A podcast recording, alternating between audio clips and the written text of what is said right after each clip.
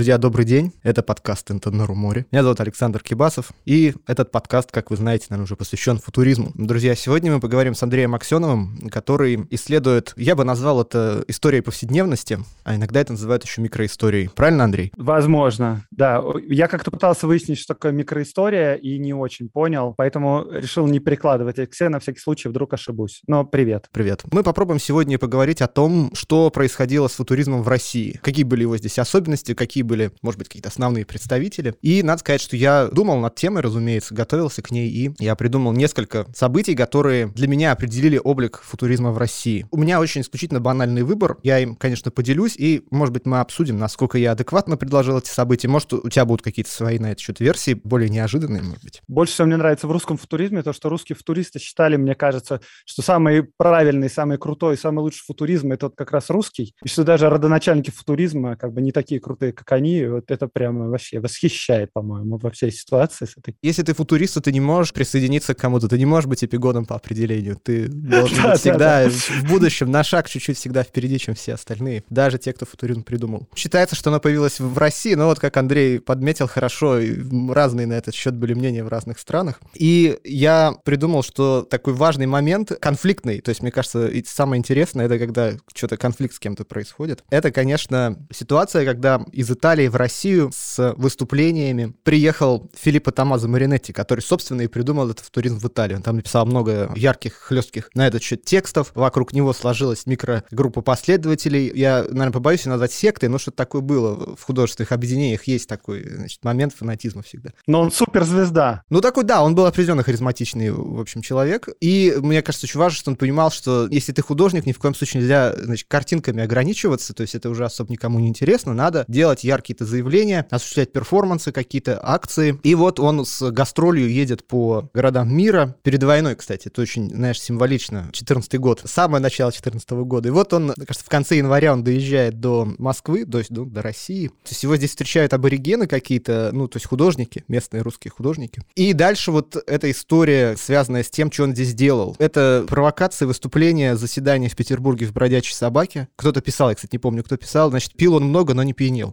Домашние какие-то посиделки. Очень скептическое отношение разных русских художников, как ты действительно правильно отметил, некоторые не признавали его. И даже в связи с его приездом называли Петербург, э, значит, итальянской деревенькой, как подчеркивая провинциальное состояние отечественных апологетов футуризма, которые не пытались его переизобрести, а следовали как бы за Маринетти. Я хотел, может быть, обсудить вот эти вот э, несколько недель, что это было, помеси художественной акции алкогольного трипа, что происходило в это время, может быть, какие-то есть упоминания в прессе об этом, что-то я встречал, но, может быть, ты встречал больше, чем я. Про прессу наверняка что-то было. Вообще пресса очень любил футуристов. Это же прямо супер классный момент. Э, они же очень яркие, очень провокационные. И часто, мне кажется, они к общему удовлетворению решали свои задачи. То, что футуристы устраивали провокации, надеюсь, что о них напишет пресса. А пресса, в свою очередь, очень рада была провокациям, потому что они хорошо читались и таким образом повышали вовлечение своих читателей, а футуристы получали аудиторию дополнительную. И, по-моему, у них просто любовные отношения были у футуристов с прессой, хотя со стороны казалось, что пресса просто пытается уничтожить футуристов. Но, к сожалению, у меня вот как-то не выписано ничего по поводу приезда Маринетти. В большей степени меня, конечно, немножко удивляет и восхищает отношение самих этих футуристов, кубофутуристов к приезду Маринетти, потому что, по-моему, вот все основные лица, кто двигает футуризм в России, те же самые Гончарова с Ларионовым и Лившиц,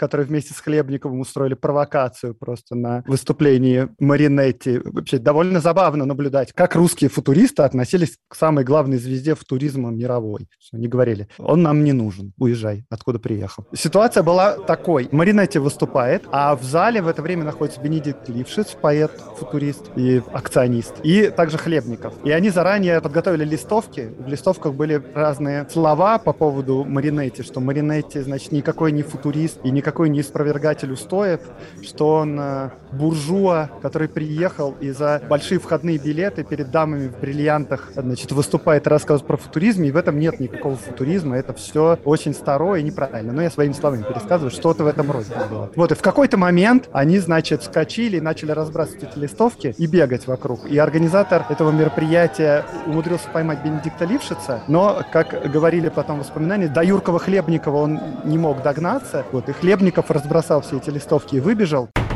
И на этом все закончилось. И после этого организатор этого мероприятия чуть ли не вызвал на дуэль то ли Лившица, то ли Хлебникова. Скорее Лившица, по-моему, потому что он его поймать успел, но дуэли, кажется, не состоялась. Был этот вот организатор, в общем, не молодой человек Кульбин, но действовал он все равно не со свойственной для пожилого человека, значит, проворством он пытался это, вытащить у него эти листовки. Да, это хороший очень, кстати, очень показательный пример, потому что тут богема и буржуазия как бы показывают, что это взаимно необходимые друг для друга группы, то есть никакой богемный образ жизни, никакой футуризм невозможен без буржуазной публики, которая будет как бы на это смотреть, и немножечко за это обязательно надо платить. Так работает богема, так работает искусство. Это важный такой момент, мне кажется, этот приезд Маринетти, но до этого были какие-то еще вот такие знаковые, на мой взгляд, события, которые прям перевернули вообще художественную сцену, то есть события, которые вывели футуризм на передний план. Конечно, мне кажется, что самое известное — это вот декабрь 13 года в театре Лунапарк в Петербурге проводятся две футуристические акции. Одна из них называется ну, Владимир Маяковский, ее автором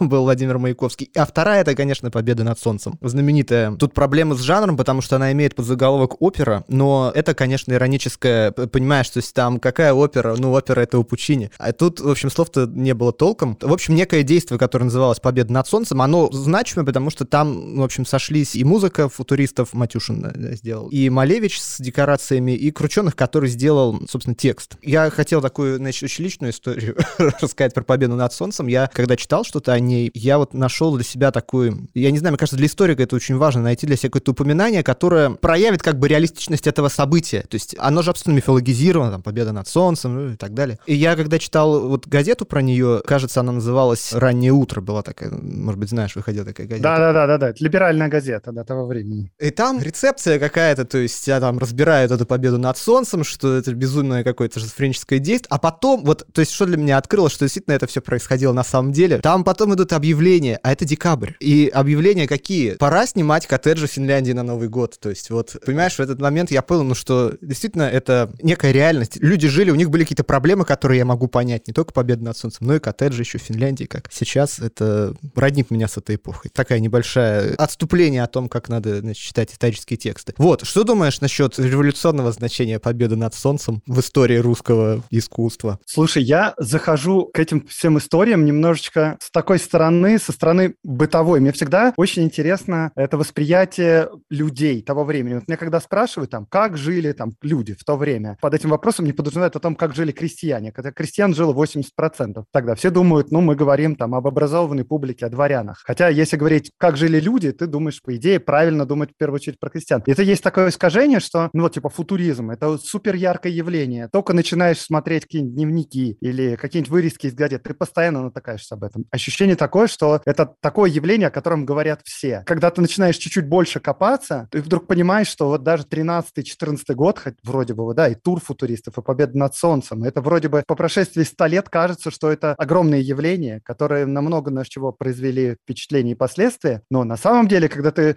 смотришь какие-нибудь дневники людей, которые просто живут в городах, это происходит абсолютно незамеченным, как будто для всех. Вот люди, которые обычно ходят в театры, в театры тогда все ходили, которые там, не знаю, ходят в рестораны, ездят в эти коттеджи, они воспринимают футуристов и эту победу над солнцем как такое ощущение, что какие-то фрики делают что-то очень странное, претендуя на то, что это новое искусство. И поскольку это все довольно забавно и ярко, и провокационно, про это пишут газеты, и это мы можем обсудить. Поразиться в каком беседе с другом, насколько странные люди появились, и после этого обсудить действительно важные дела, которые мы там обсуждаем друг с другом. Сходить в сотый раз на спящую красавицу в Мариинский театр. Я не иронизирую, да, ходили там по сто раз, и это не было никакой проблемой. А футуристы — это что-то яркое и необычное, но которое как приправа к нашей жизнедеятельности. Можем это один раз обсудить и забыть. А при этом, возможно, тогда происходило еще много чего, всяких дел. Но вот почему-то футуризм, в нем была какая-то интенция заложена в то время, вот этими всеми, в том числе, да, победа над солнцем, что оно дало жизнь и оно продлилось там десятилетия после и повлияло на кучу всего. И сейчас вот нам в 2021 году кажется, что это явление как взрыв сверхновой, из которого все произошло. А когда ты смотришь на людей, которые тогда жили, они такие, ого, они это называют искусством, типа, ха-ха. Как бы и все. Больше ничего не происходит. Меня, конечно, удивляет. Может, это как раз и есть позиция микроисторика, но мы как раз не обсудили, что это такое. Это всегда, мне кажется, так бывает, потому что большое видится на расстоянии, то есть когда дистанция должна произойти. Но, кстати, что сами футуристы думали про это дело, они абсолютно безапелляционно тоже считали, что мы, значит, осуществляем сейчас взрыв сверхновой, который изменит историю, который изменит культуру искусства, и не только культуру искусства, там, не знаю, повседневные привычки людей, это все должно изменить, и мы творим историю прямо сейчас. И вот сейчас как бы мы можем через сто лет как бы сказать, ну да, вроде бы что-то в этом роде как бы так и произошло. Но удивляет безапелляционность этих людей, которые абсолютно уверены, по-моему, в своем высочайшем предназначении, в том, что они делают единственно правильные вещи в единственно правильное время и просто творят историю. Вот это очень круто. И они оказываются правы вообще, что в голове у этих людей, как они к этому пришли, как они верят так в себя. Вообще, это очень круто. Конечно, соглашусь, потому что на самом деле для художника некое самоощущение себя как художника, оно, несомненно, связано, мне кажется, с вечностью. Ну или с каким-то будущим, то есть тут измерение времени невозможно не задействовать. Можно так сказать, что да, ощущение будущего и вневременности. Тут э, помимо того, что ты творишь для вечности, у них еще какое-то мессианство присутствует, что мы не просто для вечности творим, а мы просто боги. Кстати, вот вообще для авангарда характерна вот эта мессианическая их вера в свою роль для будущего, она странная и новая, потому что на самом деле до этого не было такой уверенности художников в своей миссии. Кстати говоря, да, я соглашусь. В этом смысле вот есть такая, знаешь, радикальная интерпретация авангарда, в том числе футуризма, состоящая в том, что последующие, значит, вот эти режимы, они как бы идейно наследовали вот этому напору, мессианическому напору футуризма, некий дух переняли от него, ну, методы, да, что ли. В Италии в первую очередь. Да, ну и не случайно там и Маринетти тоже в политическом плане довольно радикальной партии, как бы идеологически примык. Вот, и Маяковский тоже, в свою очередь. Наверное, что-то тут родственное есть. Слушай, я никогда не задумывался, что действительно это может быть первые люди, которые вот так вот ярко заявляют, что да, мы новую веру приносим. Потому что, несмотря на то, что вот мы смотрим по прошествии веков на Пушкина и говорим, да, Пушкин – величина, он там создал русский язык, вроде как так считается. Но Пушкин вряд ли про себя так думал. Он как бы не думал, что я создаю, значит, э, платформу платформу для нового искусства. А вот футуристы думали. А Крученых точно думал, что он создает новый язык. Его не да, волновало, да, да. что никто не может им пользоваться этим новым языком. Мне кажется, я вот обращусь к слушателям. Хочется только пожелать, чтобы все вы, когда делали что-нибудь, тоже думали так о себе уверенно. Типа, мы делаем историю, мы запускаем стартап, это перевернет мир. Круто.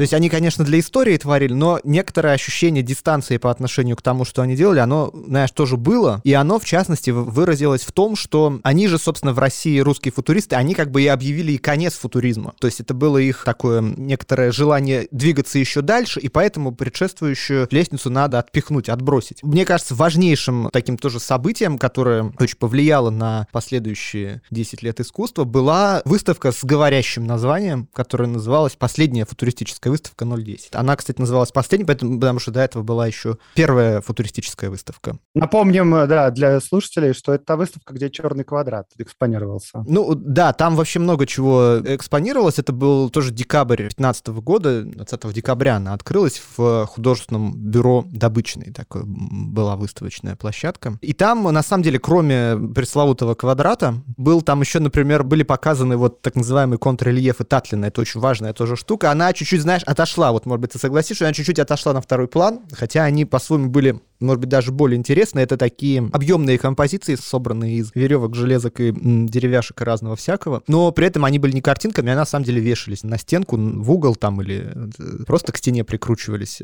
Центральные угловые были эти контррельефы. Короче говоря, там много чего было показано на этой выставке. И удивительным образом я читал тоже воспоминания, они и отзывы в газетах, текущие отзывы критиков. Тогда еще не было журнала Афиша и характерного, значит, интонации, с которой они писали свои рецензии. Но, тем не менее, вот я знаешь, поразился тому, что на самом деле народу пришло туда совсем немного, и вот некоторого ощущения у публики, что какая-то невероятная экспозиция происходит, его не было. То есть, если мне не изменяет память, я где-то читал, что приходили, значит, гимназистки и хихикали у картинок. Такая странная была рецепция. Никто, в общем-то, тогда, кроме Александра Бенуа, мне кажется, не обратил внимания на квадрат, а он важнейшая. Картина, которая как бы одновременно и закрывает футуризм, одновременно его сохраняет актуальность его, то есть она одновременно отменяет его одновременно, и какой-то новый уровень у вас будет. Как вообще это воспринималось 0.10, эта выставка? Что-нибудь о ней обсуждалось, писалось? Реально, это опять та же самая история о том, что вроде как эпохальная выставка, про которую все говорят, и там, да, тот же самый квадрат Малевича, который вроде считается сейчас одним из величайших полотен. Для того времени это была очень локальная история. Те, кто находится в искусстве, они знают про нее, но не все даже разделяют вот этот футуризм. И туда приходят, правда, не очень много людей. Часто это разные друзья, знакомые, какие-то погруженные в тему. Классная штука про гимназисток, и про то, что это последняя выставка. Я просто в своем подкасте проводил параллели с э, футуристами и с панк-роком. Конечно, когда мне говорят, что я слишком натягиваю это сравнение, я готов согласиться внутренне, но вслух не соглашаюсь все равно. И говорю, что нет, э, очень параллельно все. Потому что мне кажется, что вот это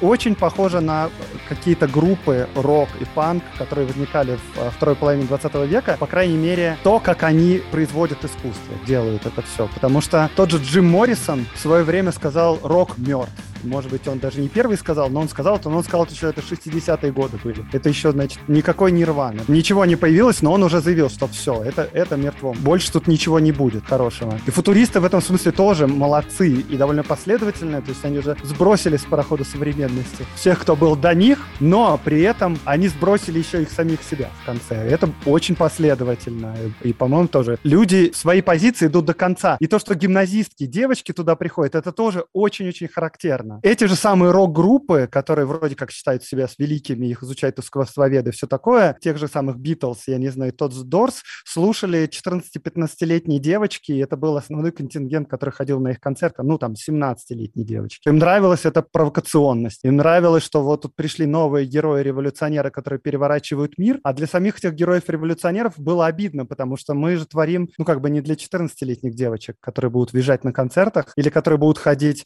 на эту выставку и хихикать. Я прям знал человека, который говорит, я вот песни пишу для 14-летних девушек. Я вот четко помню момент этот разговора с ним. Но вряд ли этот человек будет как бы претендовать на некоторое мессианство и создание нового направления в искусстве. Это какая-то может быть и боль, может быть еще что-то, может быть какие-то сомнения, потому что ну, футуристы все-таки, несмотря на их внешний такой азарт и безапелляционность, довольно склонны к саморефлексии. Того же Маяковского как бы почитать. Вроде как бы не ждешь от поэта революции, который молотом машет во все стороны, что он склонен к рефлексии, а почитать его стихи и понимаешь, что человек вообще крайне рефлексирующий. Как бы и много боли в его стихотворениях. И, возможно, вот это мессианство и то, что люди не понимают, и одни гимназистки хихикают, это тоже как бы грустно наблюдать. И это тоже повод объявить, что это последняя выставка футуризма. Я хочу сказать, что для тогдашнего времени это действительно не самое крупное событие, которое произошло. Ну и, в общем, общем-то, и зал для экспозиции тоже не самый большой. И так, как бы, и довольно тесно, и пришло, как бы, не очень мало народу. Туристы славились, конечно, тем, что они хорошую мину при любой игре делали. Как бы, да, это не олимпийский, скажем так, это, да, и не стадион Лужники. Какой-то маленький концерт в локальном клубе, если продолжать дальше тяжеловесными параллелями пользоваться. Кто стадионы собирал? Кто вот э, делал такие выставки, на которые все валом валили? Мне кажется, если вот из таких имен чисто говорить, то какой-нибудь Репин, даже не Серов. Хотя вот насчет Репина вообще футурист футуристы говорили, что это, как они называли, брандмейстер, искусство, которое просто заливает водой пожар. Но если про стихи, кстати, говорить, вот э, футуризм это же не только изобразительное искусство, это же еще стихи. Самый вообще топовый поэт, который тогда перепечатывался и читался, это Семен Нацин. Давно и прочно забыт, печатался огромными тиражами, никто не мог его переплюнуть вообще никак. Ну, короче, такие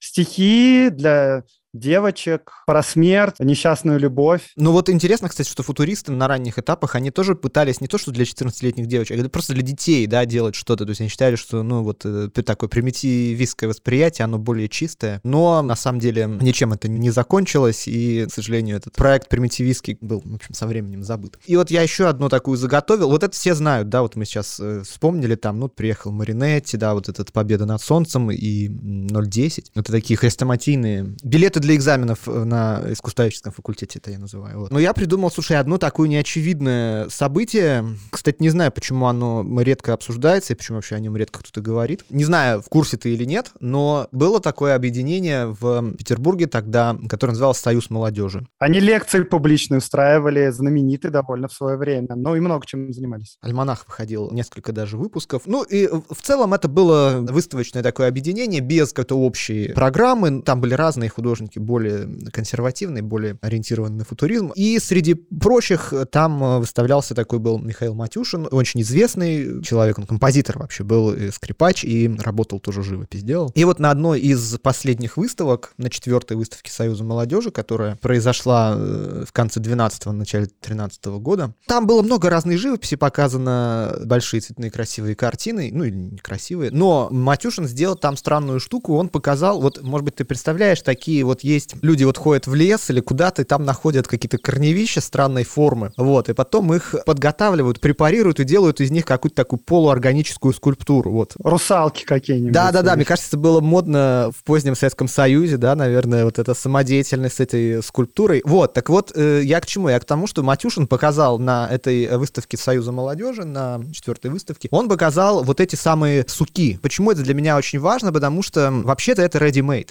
То есть в том смысле, что он ничего с ней не сделал, кроме того, что он ее нашел и поместил вот в это выставочное пространство, создал вокруг нее такую символическую рамку. И я просто еще раз здесь подчеркиваю, это январь 2013 года. В то время как, ну, мы все знаем, что первый такой значимый в истории искусства ready-made был сделан Дюшаном в 17 году. Там есть целая сложная, значит, многотактовая история, как он был сделан. Это знаменитый фонтан в виде писсуара, он перевернутый, он красивый. Но, несомненно, это важнейшее событие в истории искусства. Я имею в виду вот этот вот э, фонтан и сама акция по производству ready-made. Но вместе с тем мы все время забываем о том, что вот э, Матюшин еще в 2013 году догадался, что что-то можно просто притащить в выставочное пространство и показать на это и сказать, вот это теперь будет искусством. И это, мне кажется, некий прообраз и редимейдов, и дальнейшего концептуального искусства. Плюс здесь есть еще очень сложный момент, связанный с тем, что если этот самый Дюшан показал промышленное изделие, то Матюшин сделал это с неким органическим объектом, с буквально с куском дерева, что, конечно, нас связывает тоже с искусством land art, которое было очень бунтующим в Америке в 60-е годы. Они всякие камни показывали, почвы в галерею там засыпали полностью пол какими-то песками и так далее. И это было такое очень бунтующее искусство против институций, против музея, против конвенции зрительства. Это происходило в 60-е, там, второй 60-х годов в Америке и отчасти в Европе. А Матюжин это сделал еще в 13 году, и мне кажется, этот момент тоже очень часто упускает, что это некоторая работа на границе редимейда и ленд-артистского произведения. Так что я вот эти вот самые суки ставлю очень, ценю очень высоко, именно как концептуальный жест. Не с эстетической точки зрения, как бы сейчас это совершенно замылилось, вот, а именно как некий концептуальный жест. И я даже в прессе встречал того времени несколько упоминаний об этом. То есть они скептически, конечно, отмечали эти самые суки, что вот, значит, их поставил, что это такое. Но мне кажется, что некий гвоздь, значит, здесь в гроб такого классического традиционного искусства, он был вот через этот прото-ready-made, давай это так назовем, прото-ready он был, ну, не то чтобы вбит, но, по крайней мере, место для этого гвоздя было, мне кажется, намечено. И интересно в этом контексте, как некоторые вещи срабатывают, а как, как не срабатывают. То есть вот Дюшан сработал его, да, Малевич тоже, можно сказать, сработал, а вот это как бы не сработало. Почему? Очень сильно опередил, мне кажется, свое время. То есть вот, мне кажется, сейчас популярен тоже какой-то вот science такой арт, дендро-арт, э, все какие-то выращивают непрерывно, значит, э, в этих... Чашка Петри, да, вот какие-то выращивают плесень, подключают какие-то электроды, показывают это в музее. А Бойс там, если помнишь, Бойс высаживал деревья, тоже как бы такая художественная акция, вот как некий обратный жест, да, из галереи на местность. Ну, в общем, интересная э, такая была идея, если какие-то мысли, значит, она, мне кажется, ну, активизирует, это ну, как, хорошо, да, что такое, неожиданный жест. На этом я в целом исчерпываю свои вот такие четыре главных э, интересных, на мой взгляд, события, которые определили особенности, в общем, русского футуризма. Это не значит, что там больше ничего интересного не происходило. Я уверен, что гигантское количество всяких поэтических чтений, дебатов и так далее. Выставка «Мишень», например, была такая Ларионовым организована. Она вошла как бы в историю в первую очередь тем, что они там подрались в конце. Всякого много происходило. Но я вот такие вот выделил. Э, не знаю, как думаешь, нормальный выбор вот эти вот четыре? Я думаю, что мы все знаковые штуки обсудили, все остальное. Но мне понравилось в сегодняшнем разговоре, что я действительно никогда не задумывался об одной важной вещи. То есть понятно, что футуристы создали многие вещи, которые сейчас нам кажутся ну, типа, обыкновенными. Что вот они говорят, искусство — это, скажем, там, не только картины или там поэзия, это может быть там мода, костюмы можно делать, или еда, или вот, например, суки принести, или разрисовать лица, пройтись по Кузнецкому. Это как бы тоже можно считать искусством. То есть сейчас, может, это тоже до конца еще не признается, но, по крайней мере, до этого вообще не было идеи даже такой, что, ну, мне кажется, хотя, может, тоже был какой-нибудь Матюшин, которого мы ничего не знаем, ну да, что вот это можно делать, и это можно, по крайней мере, обсуждать искусство, искусство это или нет. Понятно, что они как бы ввели в э, какую-то культурную повседневность все эти штуки, но мне вот действительно не приходило в голову, что они первые были с вот этим мессианством, что мы создаем новое, что мы сейчас делаем что-то, чего не было до нас, и все новое искусство будет происходить теперь от нас. Хотя, ну, мне близка музыкальная тема, я сам музыкант. Это нормально для очень многих групп. Говорить, что мы создаем сейчас новое. Мы создаем, там, не знаю, продиджи, ну, не продиджи, ну, электронная музыка, вот когда она возникла, мы создаем новое. Там панки возникли, все старое выбрасываем на помойку, у нас теперь новое. И кто угодно. Это нормально для музыкальных групп говорить так и делать так. И можно, наверное, спасибо сказать футуристам за это, потому что они первые это сделали. И это круто. Я об этом не задумывался никогда. Давай еще, знаешь, скажем им за что спасибо. За то, что многие люди после футуристических практик узнали, что они, оказывается, тоже художники. То есть вот, э, мне кажется, здесь такой был момент очень важный, что до этого профессиональная составляющая и институциональная составляющая были крайне сильны. То есть если вы красиво кладете, значит, краски, похоже, и потом Императорская академия художеств вас, может быть, выставит, тогда вы художник. Ну или, по крайней мере, если вам за деньги заказали портрет написать. В футуристическом искусстве момент вовлечения людей в, в искусство, он был очень важен. То есть э, вот э, каждый может, в принципе, найти какую-нибудь живописную корягу и как-то тематизировать эту свою находку. Более того, почти каждый может нарисовать черный, например, квадрат или красный, какой-то другого цвета квадрат, или другую геометрическую фигуру, и тоже, в общем-то, в каком-то смысле почувствовать себя причастным к художественной практике, что, вообще говоря, в повседневной жизни, э, ну, редко бывает такая возможность. Ну, вот пиросмания, да, например, да, нашли человек, который рисовал вывеску. Но он же не знал, что он был художник. Мне кажется, что он про себя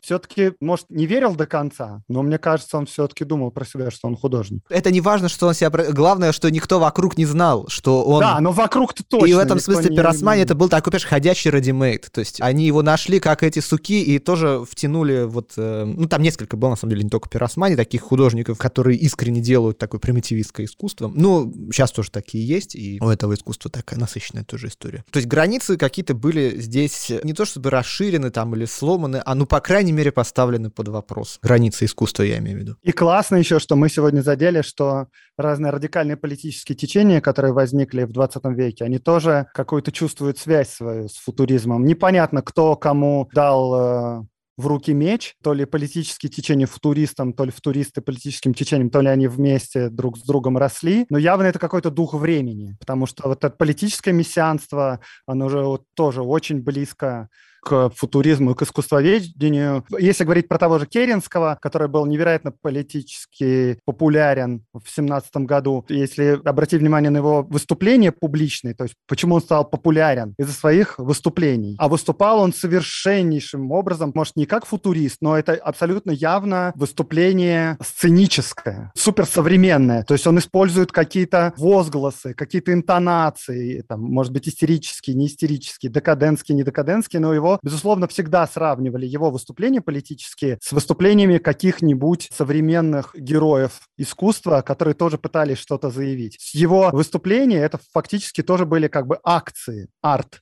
акций, я бы так сказал. И это тоже настолько ко времени все пришлось, что он именно во многом благодаря этому стал популярен. Да, и знаешь, я тебе даже больше скажу. Есть такой документ, он называется «Словарь московского концептуализма». Он словарь не в смысле Ожегова, а в смысле литературной формы, как у Павича, например, Хазарский словарь. Там есть такая статья, она называется «На С», статья «Сталин». Как ты думаешь, какое там определение дано Сталину в этом словаре концептуализма? Ведущий художник-авангардист, да, ведущий советский художник-авангардист. Да, экспериментатор. Друзья, вы слушали «Интонару море», подкаст Русского музея о футуризме и футуристах, который приурочен к нашей выставке под названием «Итальянский футуризм» из коллекции Джани Матиоли, «Русский кубофутуризм» из Русского музея и частных коллекций. Выставка проходит в нашем музее до 4 октября. Генеральный спонсор подкаста и выставки – Сбер.